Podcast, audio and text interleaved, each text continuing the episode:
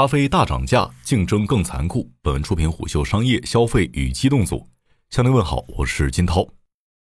如果你习惯早晨上班先来一杯咖啡，二零二二年你可能需要先掂量一下钱袋子了。咖啡大涨价已经是箭在弦上。一月初，Tim Hortons 咖啡悄然完成了提价，对几款门店 SKU 平均一到两元的小幅调整。而在不久前，某国内一线咖啡品牌调整了部分城市的外卖单品价格，部分产品平均提价两元左右。一月六号，星巴克调整了西南部分城市的门店基础 SKU 价格，部分单品上涨幅度约为两元。涨价之风甚至已经吹到了韩国。作为亚洲人均咖啡消耗量最大的单一市场，韩国人迎来了咖啡最贵的时刻。以星巴克为首的多家咖啡品牌在韩国市场进行调价。据悉，部分韩国星巴克门店单品价格上涨约两元。值得注意的是，这波提价潮让部分韩国消费者感到惊讶，因为上一次韩国咖啡市场出现提价还是八年前的事情。在东亚市场，咖啡原料价格上涨让星巴克也扛不住了。一月七号，在北京的咖啡经销商孙锦告诉虎嗅，大部分一线品牌在二零二一年下半年已经完成了二零二二年的订货。雀巢等品牌的咖啡库存非常充足，并不会出现咖啡豆短缺的情况。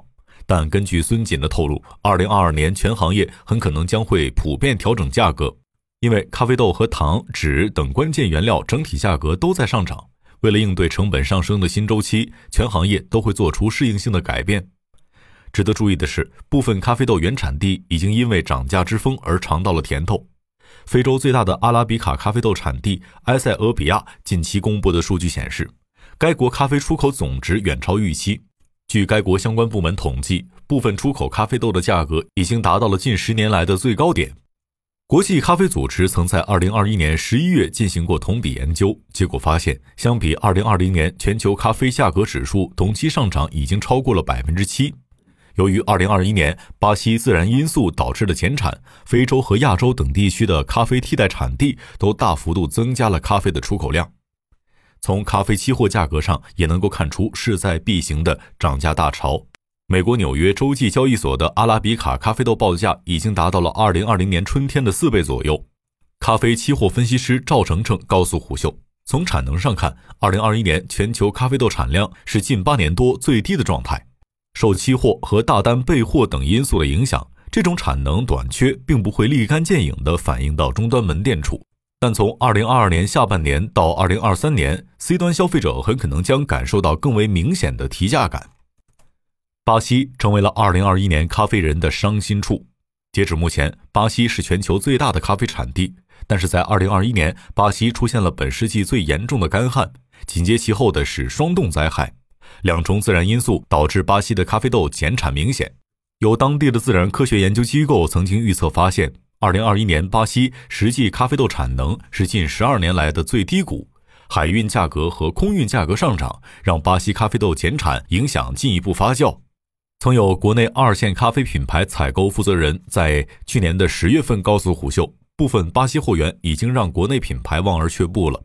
巴西咖啡豆很大一部分供给到速溶咖啡领域。作为商品豆，性价比是非常关键的。减产以及海运价格大幅提高，让一些品牌只能更换供货方。分析师赵成正认为，自然灾害导致的减产其实是表象因素。巴西每一年的产能都是波动的，期货和咖啡保险等机制的存在，就是为了规避自然因素带来的商业损失。如果纯粹只是自然灾害，对咖啡产业影响尚在接受范围之内。但持续疫情和海运价格等因素综合作用带来的压力，让整个行业承压明显。值得注意的是，作为阿拉比卡咖啡豆的关键产地，巴西减产之际，部分咖啡进货方把视线投向了越南。作为世界第二大咖啡产地，越南以罗布斯塔咖啡豆闻名遐迩。据悉，罗布斯塔以耐病性更强、产量更高而著称。由于在口感和功效上普遍被视为苦味更重、咖啡因含量更高的咖啡豆，多年来罗布斯塔在和阿拉比卡的精品化竞争当中总是略逊一筹。由于在二十世纪越南发生了阿拉比卡咖啡树叶锈病大侵扰的事件，导致当地阿拉比卡产量迟迟没能恢复。作为结果之一，更具抗病力的罗布斯塔咖啡树大行其道，越南成为了名副其实的罗布斯塔之国。当2021年巴西当地阿拉比卡咖啡豆供给不足的时候，越南产罗布斯塔咖啡豆迎来了春天。据统计，越南罗布斯塔咖啡豆的出口量达到了十年来的最高峰。罗布斯塔对阿拉比卡的挑战已经摆上明面。罗布斯塔的崛起对世界咖啡产业可能会是质的影响。咖啡师 Scula 曾经在元旦期间告诉胡秀，罗布斯塔强势崛起将对世界咖啡市场带来深远的影响。今天，世界咖啡市场某种意义上是建立在阿拉比卡咖啡豆的基础之上的。这么多年，主流文化、主流市场，尤其中国市场对阿拉比卡的推崇力度极高，消费者对阿拉比卡的认知极深。但2022年开始，咖啡圈可能将进入罗布斯塔时代。Skula 指出，罗布斯塔可能会带来两个直接影响：更苦的味觉，这意味着市场上的新的调味文化和技法的出现。更高的咖啡因含量，从长远看可能会对消费者的饮用习惯带来质变。在云南当地，部分中国咖啡豆种植者也看到了这场潮流变化背后的关键点。由于和越南等产地距离更近，云南部分种植者已经感受到越南咖啡生产者激昂的态势。有当地从业者告诉胡秀，2021年越南罗布斯塔咖啡豆出口量创纪录，这对云南产地而言是一个复杂的情况。某种意义上，云南需要进一步强化自己的竞争优势。据悉，已经有越南咖啡圈的从业者开始到欧美市场大规模推广越南产罗布斯塔咖啡豆。在越南当地，巴西产区的示威被视为越南的难得机遇，甚至在部分的宣传口径当中，越南产罗布斯塔已经被描述为高端产品。而知情人士告诉胡秀，实际上在过去的十年当中，越南产罗布斯塔大多用于并不昂贵的混合咖啡、速溶咖啡。在云南山区外，中国咖啡江湖的各张算盘也在这个冬天里打响了。有不愿具名的咖啡品牌创始人告诉胡秀，二零二二年将是决出胜负的一年，部分连锁咖啡品牌可能会面临洗牌潮。据悉，在咖啡圈内，人们几乎形成了共识。在中国市场上，除了星巴克和瑞幸已经进化为了难以撼动的规模，从第三名宝座开始，一切或未可知。不仅是门店数量，更是品牌心智认知。提起喝咖啡这件事儿，现在消费者第一印象不是星巴克就是瑞幸。那么第三个选择到底是谁呢？租金红利消失，被视为这场更残酷竞争的冲锋号。在上海，已经有门店发现自己在2022年将会面临2.5倍于2020年租金的窘状，而在部分机场和高铁点位，激烈的点位争夺几乎让人无暇喘息。有品牌负责人直言，压力极大，因为这些点位并不会在疫情因素下给予新的租金补贴，这和2020年截然不同。如果品牌撑不住想退租，还需要支付违约金。2020年的情况和现在截然不同，对于物业方而言。他们过去几年也承担了损失，部分物业方也到了难以为继的状态，而这种租金压力最终转嫁到品牌身上。在这样的局面下，咖啡豆等原料上涨，几乎给品牌带来致命一击。有某一线咖啡品牌产品开发负责人在二零二一年年底时告诉胡秀，二零二二年综合成本平均上涨至少百分之二十三到百分之二十七。如果你算上持续走高的人工成本，大部分品牌的成本压力上涨近百分之三十。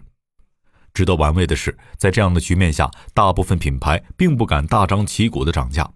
一位知情人士透露，很多咖啡品牌在二零二零至二零二一年大规模扩张点位，尚处于培养用户心智的过程中。这样的情况下，贸然提价对品牌的不利影响极大，而且这么多替代品。一旦我们涨价，别人若是能够扛住成本压力不涨价，那么对方就胜出了。咖啡圈已经意识到，二零二二年可能是煎熬的一年，最终比拼的是背后的财力，看谁能够留在牌桌上。该人士不无遗憾地说：“那些在二零二零至二零二一年及时拿到热钱的品牌，抢占了先机。茶饮等赛道咄咄逼人的跨界攻势，给咖啡圈的群雄增添了压力。”二零二一年，奈雪和喜茶等头部品牌均进军咖啡领域，甚至部分咖啡单品销量超过了纯咖啡品牌的同类单品。而在原料和人才领域，新崛起的茶饮新贵们正在和咖啡品牌正面竞争。在北京和上海，围绕咖啡师和茶饮师，Manner 和喜茶等品牌已经直接发生了人才争夺，甚至对于店长等关键人才，各品牌已经上演了加薪战。曾有行业研究者告诉虎嗅，咖啡和茶饮的竞争在2022年只会更为激烈，消费者的购买力并没有大幅提高，品牌争夺的是消费者同一时段的注意力和消费力。眼下，对于咖啡从业者而言，如何过冬并且为2022年未雨绸缪、先行布局至关重要。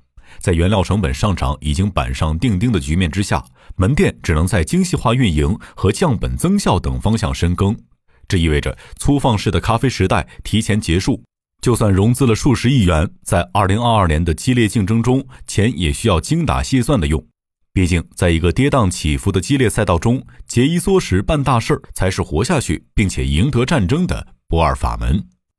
商业洞听是虎嗅推出的一档音频节目，精选虎嗅耐听的文章，分享有洞见的商业故事。我是金涛，下期见。